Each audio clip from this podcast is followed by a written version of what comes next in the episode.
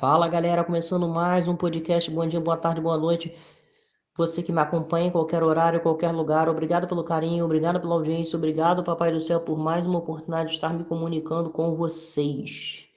Hoje eu venho falar para vocês da tristeza da eliminação do Brasil nas quartas de final do futebol feminino diante do Canadá. Infelizmente, a seleção voltou para casa, uma, uma derrota nos pênaltis por 4 a 3 uma derrota amarga, sabe?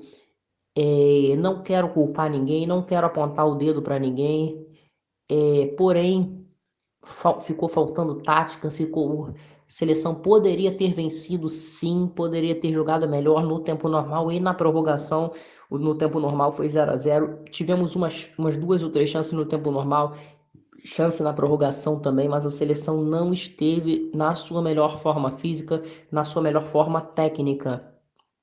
Como eu já disse, pênalti acontece, pênalti os grandes jogadores perdem, pênalti os grandes gênios perdem, como eu sempre dou o exemplo de Zico em 86.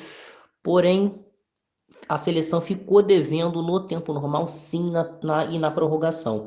Como eu disse, não quero apontar o dedo para ninguém, não quero apontar, apontar nenhum culpado, mas eu acho, na minha concepção, que a Pia fez escolhas erradas, a começar já na, na preparação e ao não levar Cristiane para a Olimpíada. Eu acho que a Cristiane merecia estar no grupo, mesmo não estando 100%.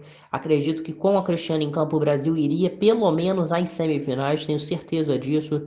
Cristiane colocaria a bola debaixo do braço, colocaria responsabilidade para si e classificaria o Brasil para as quartas de final, para as semifinais, perdão.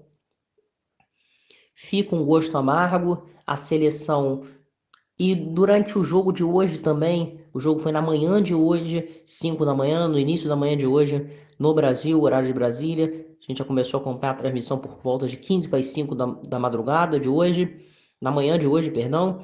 E no jogo de hoje contra o Canadá, eu também acho que a Pia fez escolhas erradas, não desmerecendo a Pia. Acho que a Pia é uma grande treinadora, sabe? Já vimos o, trabalho maravilhoso que ela fez frente aos Estados Unidos durante muitos anos, medalhista olímpica, prata, bronze.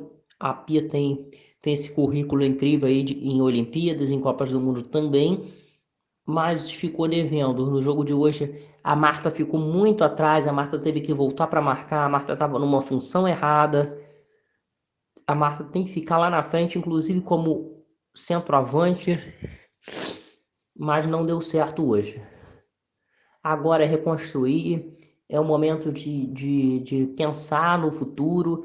É, a Olimpíada de, de Paris está praticamente quase aí, daqui a três anos, em 2024. Porém, antes, se eu não me engano, tem Copa do Mundo. A gente tem que saber o que vai acontecer com a seleção feminina. É pensar no futuro. Lamento muito a Marta e a Formiga não ter esse ouro.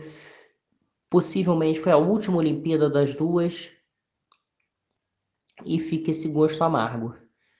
E é isso aí, galera. Tristeza com a derrota da seleção brasileira de futebol feminino.